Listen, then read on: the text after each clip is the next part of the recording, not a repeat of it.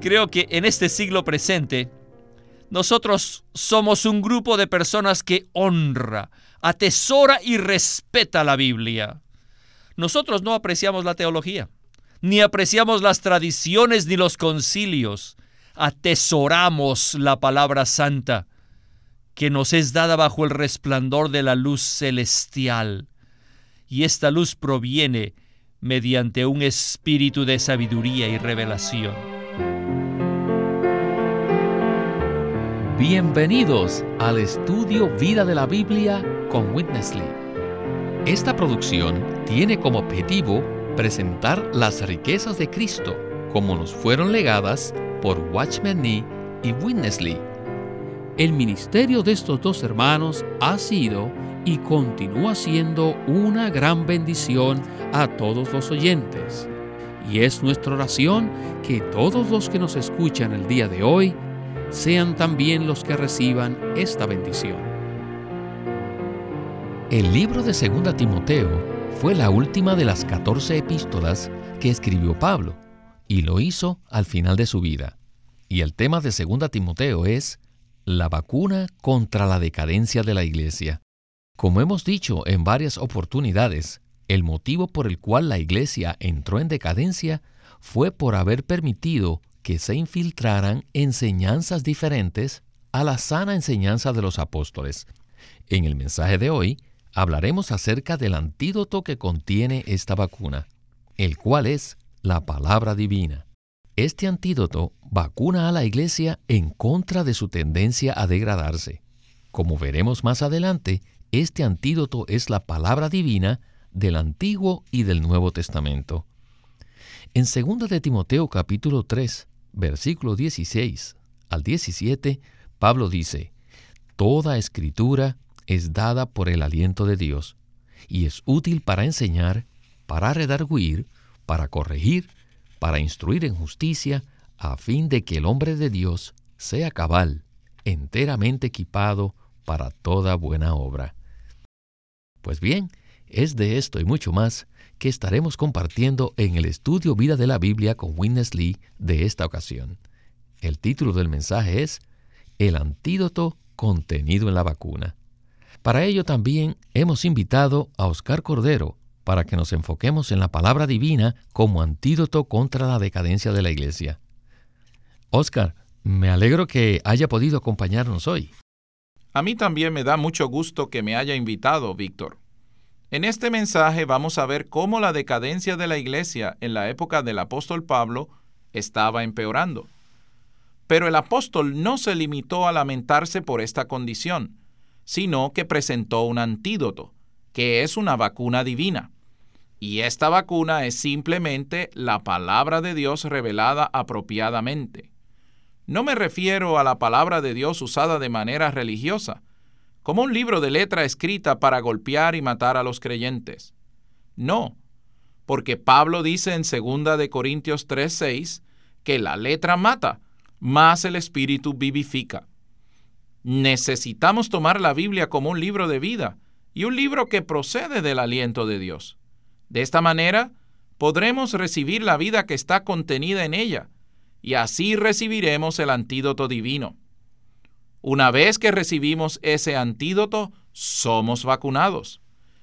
Eso no significa que la decadencia se va a detener, sino que nosotros seremos preservados de la decadencia y podremos vencerla para llevar a cabo el propósito eterno de Dios. Gracias por esta introducción. Creo que este será un mensaje muy interesante.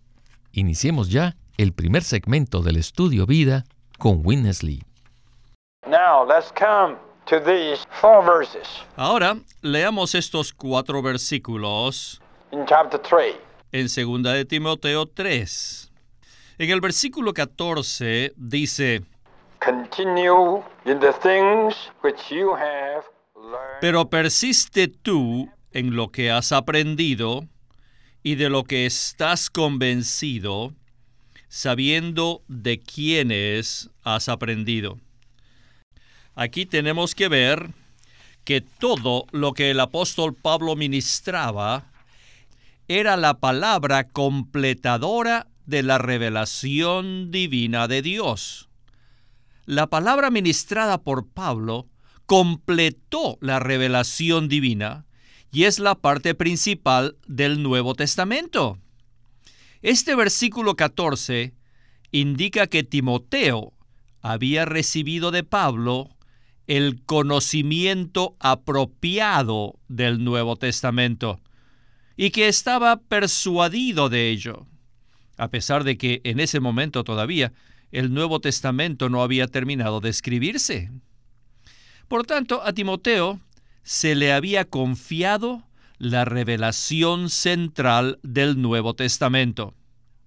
Y luego en el versículo 15, Pablo añade, y, no es un pero, sino y, que desde la niñez has sabido las sagradas escrituras. No hay duda que se refiere al Antiguo Testamento las cuales te pueden hacer sabio para la salvación por la fe que es en Cristo Jesús. Sin duda, Timoteo había recibido desde su niñez un buen fundamento del Antiguo Testamento. Estos dos versículos, combinados, se refieren tanto al Antiguo Testamento como al Nuevo Testamento. Puesto que Timoteo conocía las Sagradas Escrituras desde su niñez, sin duda conocía bien el Antiguo Testamento y había recibido de Pablo la parte principal del Nuevo Testamento.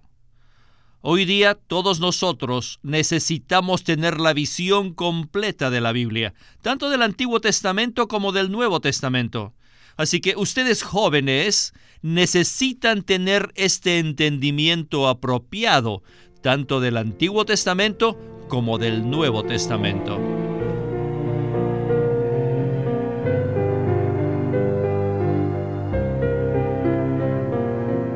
Oscar, aprecio mucho el comentario final que hizo Winnesley, que todos debemos tener la visión apropiada de la Biblia, tanto del Antiguo como del Nuevo Testamento.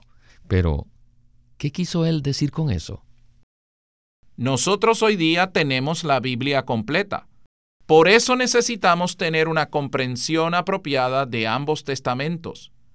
El Antiguo Testamento no es simplemente un libro de historia, sino un libro que contiene promesas, profecías y tipologías que apuntan hacia la economía de Dios.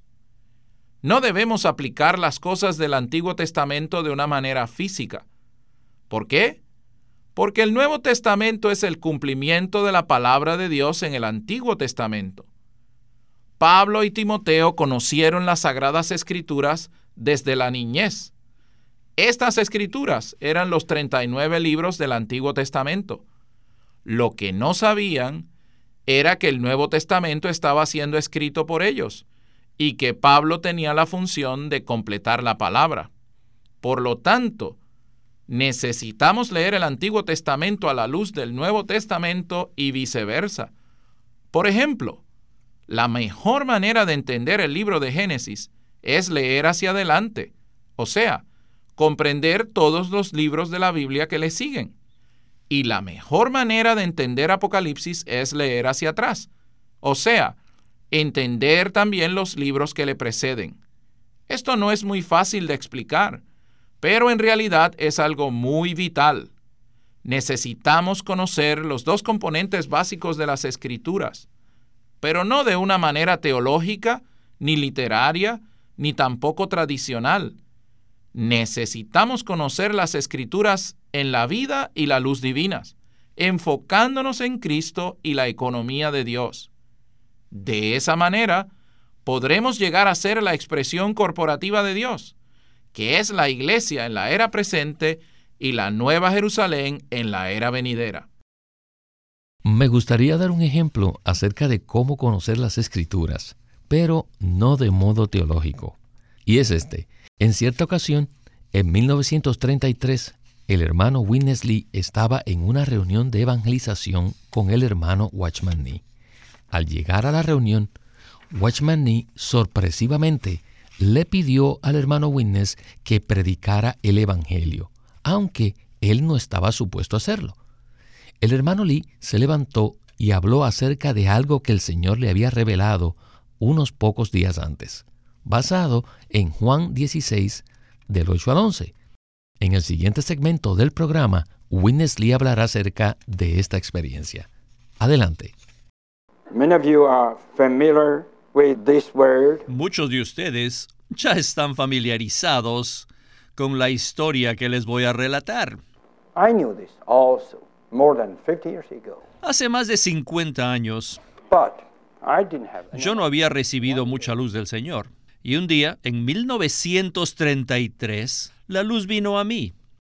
Poco tiempo después, fuimos a visitar la iglesia en Shanghai para predicar el Evangelio.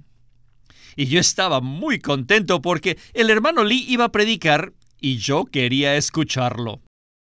Creo que en menos de media hora antes de la predicación, el hermano Lee me envió con un hermano una pequeña nota que decía, Witness, tú debes hablar hoy. Yo me sobrepuse a la sorpresa y salí a predicar acerca de la luz que había recibido del Señor en Juan 16 del 8 al 11, unos días antes. Hablé delante de la audiencia y dije, hay tres cosas que Cristo menciona en estos versículos. El pecado, la justicia y el juicio. Y deben darse cuenta que estas tres cosas se relacionan directamente con tres personas. El pecado se relaciona con Adán, la justicia se relaciona con Cristo y el juicio se relaciona con Satanás.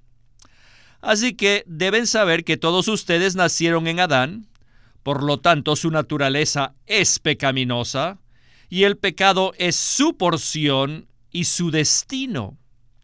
Sin embargo, existe una oportunidad de que ustedes sean transferidos de Adán a Cristo.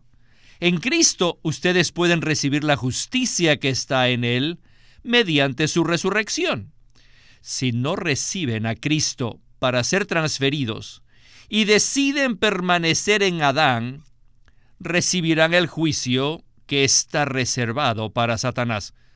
Así que, ¿qué desean hacer? ¿Desean permanecer en el pecado de Adán? ¿O quieren compartir el juicio con Satanás? ¿O prefieren ser transferidos a Cristo para recibir la justicia mediante su resurrección? Ahora quisiera preguntarles, ¿ustedes creen que lo que recibí del Señor es letra muerta? Ah, yo no lo creo. Al final de la predicación, el hermano Ni se me acercó y me dijo, Witness, te encargo que hagas todo lo posible por enseñar la Biblia de esta manera. En este momento no existe nadie en la China que conozca la Biblia de esta manera.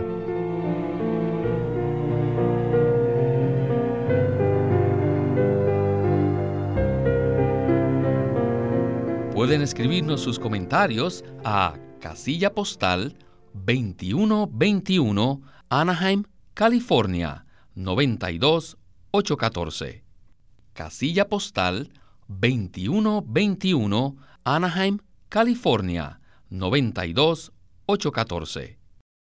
Y además, si desea, puede visitarnos en el Internet, en el siguiente sitio www.lsm.org.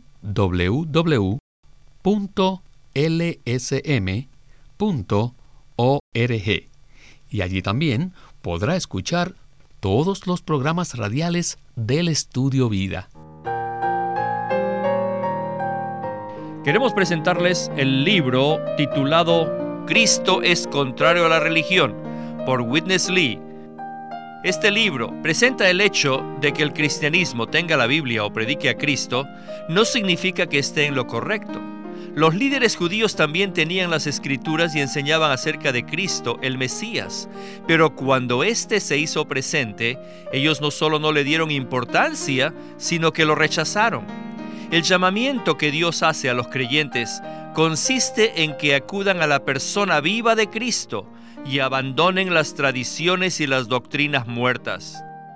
Este libro se titula Cristo es contrario a la religión y en esta obra el hermano Lee analiza la vida de Cristo en los evangelios y descubre que tanto en palabras como en hechos Jesús consternó y confundió a los religiosos de aquellos días. Siempre que el Señor Jesús era acosado con preguntas acerca de la religión, la política y la interpretación de las Santas Escrituras, Él manifestaba su desagrado por el conocimiento doctrinal muerto y atraía a las personas, las magnetizaba a su presencia viva. Hoy en día también es lo mismo. Así que este libro, titulado Cristo es contrario a la religión, hace eco al llamamiento que nuestro Señor nos hace a salir de todo lo que no sea Cristo. Cristo es contrario a la religión, por Witness Lee.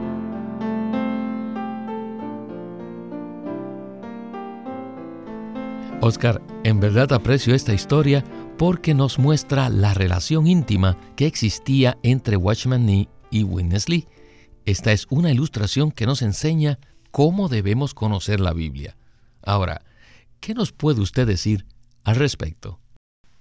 La historia que nos relató Witness Lee es una ilustración perfecta de cómo estudiar la palabra de manera viviente, bajo la luz de Dios. Cuando el hermano Ni le pidió que predicara la palabra, lo que dijo no fue producto de la inspiración instantánea, sin haber estudiado la palabra previamente. Witness Lee tuvo la carga de hablar acerca de lo que el Espíritu le había revelado unos días antes. Es posible que muchos de nosotros hayamos leído Juan 16 del 8 al 11 muchas veces, sin darnos cuenta de la relación que existe entre Adán Cristo y Satanás. Esta es una porción perfecta para predicar el Evangelio. Las personas pueden escoger entre no recibir al Señor y permanecer en Adán, o recibir al Señor y ser transferidos a Cristo. Si no reciben al Señor, sencillamente recibirán el juicio que está reservado para Satanás. Pero si lo reciben, serán salvos, justificados y regenerados. Esta predicación del Evangelio es muy poderosa. Todos necesitamos ser entrenados y perfeccionados para hablar la palabra de esta manera, apoyados en el ministerio. Este ministerio está apoyado en muchas décadas de experiencias vivientes con el Señor. Oscar, antes de continuar con el siguiente segmento, quisiera que, por favor, nos hablara un poco respecto a lo que Pablo dice en 2 de Timoteo 3:14. Allí él expresa lo siguiente, pero persiste tú en lo que has aprendido y de lo que estás convencido, sabiendo de quiénes has aprendido. ¿Qué nos puede decir de esto? Me gusta mucho el equilibrio que tiene este versículo. El énfasis está en las cosas que hemos aprendido las cuales son las verdades divinas, la revelación divina. En esto debemos persistir. Sin embargo, debemos reconocer que con muy pocas excepciones, nosotros no hemos recibido estas cosas por revelación directa del Señor. Todas las hemos aprendido a través de los ministros fieles de la palabra. Yo puedo testificar que gran parte de lo que sé lo aprendí de Witness Lee.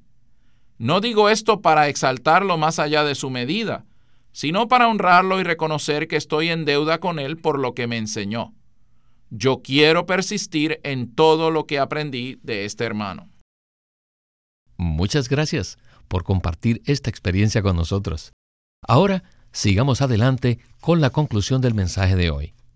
Regresemos por una vez más con Winnesley. El versículo 16 del capítulo 3 declara, Toda la escritura es dada por el aliento de Dios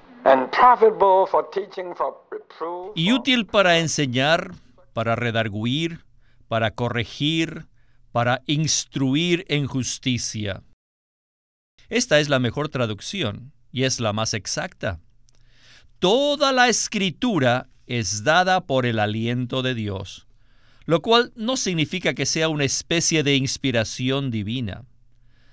Nosotros podemos conocer la Biblia mediante la revelación celestial. Pablo oró en Efesios 1:17 que el Padre de Gloria nos diera un espíritu de sabiduría y revelación en el pleno conocimiento de Él. No crean que pueden entender la palabra porque han ido a la universidad o porque tienen un doctorado en la lengua. No. Si no tienen un espíritu de sabiduría y revelación, solo entenderán la palabra como letra escrita. Doy gracias al Señor porque durante más de medio siglo hemos recibido el espíritu de sabiduría y revelación. Cuando escuchen estos mensajes, se darán cuenta de que hay algo fresco, algo nuevo, algo que nunca antes habían escuchado. Estos mensajes no son conforme a la letra escrita, sino conforme al espíritu de sabiduría y revelación. Aleluya. Creo que en este siglo presente, nosotros somos un grupo de personas que honra, atesora y respeta la Biblia. Nosotros no apreciamos la teología, ni apreciamos las tradiciones ni los concilios. Atesoramos la palabra santa que nos es dada bajo el resplandor de la luz celestial. Y esta luz proviene mediante un espíritu de sabiduría y revelación. Por eso el Señor está aquí con nosotros. Verdaderamente, Él está con nosotros. Ahora ya pueden comprender por qué la Biblia está tan abierta a nosotros.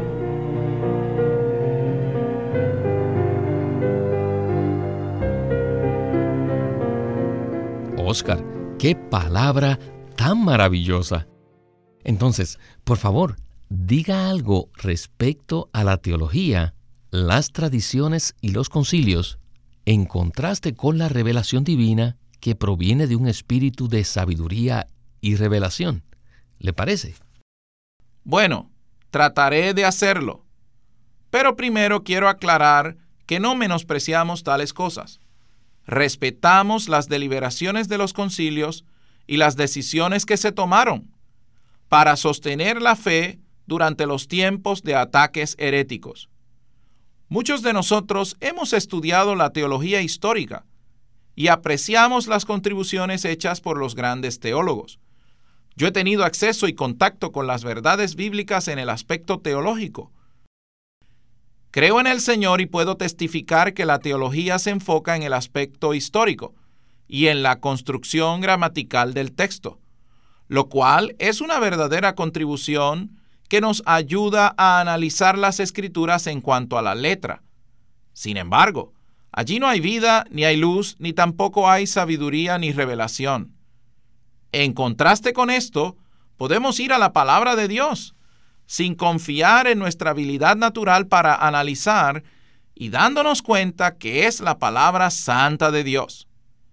Necesitamos que la luz divina brille sobre ella y necesitamos lo que Pablo llamó un espíritu de sabiduría y revelación. Cuando vamos a la palabra reconociendo la esencia de esta y confesando nuestra necesidad de recibir luz y revelación, entonces estamos en la posición de tocar al Señor en la palabra y así ver algo fresco y nuevo. Este es el camino que nosotros tomamos, el cual es drásticamente diferente a la manera tradicional. Por supuesto, nosotros estudiamos el texto, conocemos la historia, ponemos atención a la lengua original en que fue escrita y además estudiamos la revelación dada por otros. Pero finalmente, acudimos al Señor para ser iluminados, para que los velos sean quitados y podamos tocar de una manera apropiada la palabra misma, que es espíritu y vida. El resultado de esto es un ministerio de la palabra que está lleno de Dios. Un ministerio que llamamos estudio vida de manera verdadera y exacta. La mayoría de los cristianos pasa por alto el Espíritu y toma la Biblia como un libro escrito. Sin embargo, el Señor Jesús dijo en Juan 6:63, Las palabras que yo os he hablado son espíritu y son vida.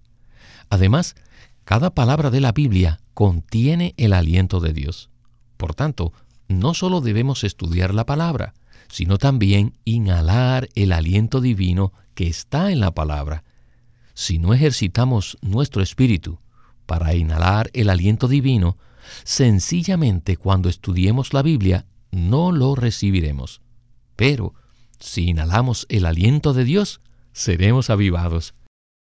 Muchos toman la palabra de Dios como simples instrucciones. Oscar, ¿será posible que hagamos eso? No, no. Definitivamente no es posible.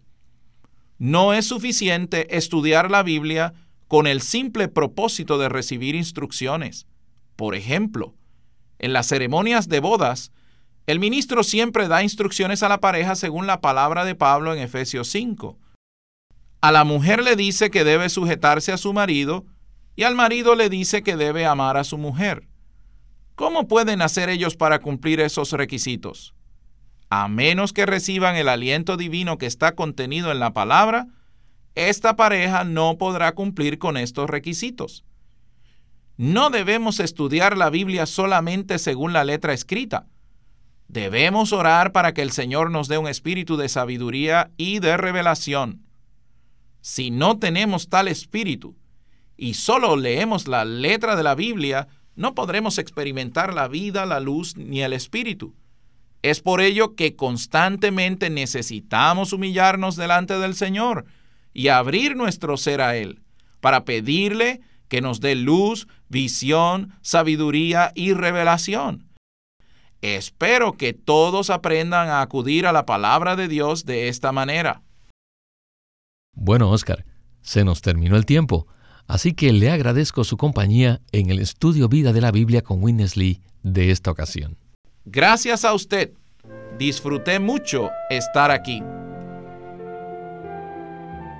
Este es Víctor Molina haciendo la voz de Chris Wilde, Oscar Cordero la de Ron Kangas y Walter Ortiz la de Winnesley.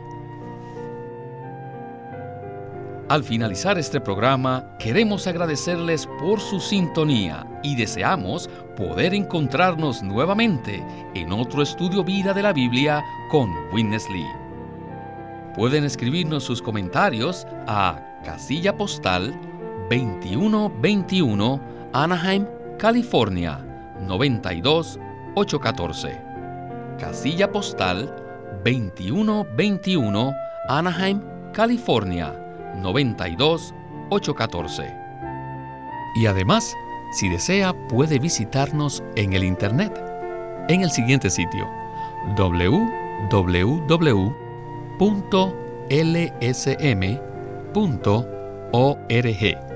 y allí también podrá escuchar todos los programas radiales del Estudio Vida. Una vez más, en www.lsm.org. También tenemos correo electrónico. Pueden dirigirse a Radio Espanol arroba lsm.org. Y hasta el próximo estudio vida. Que el Señor les bendiga.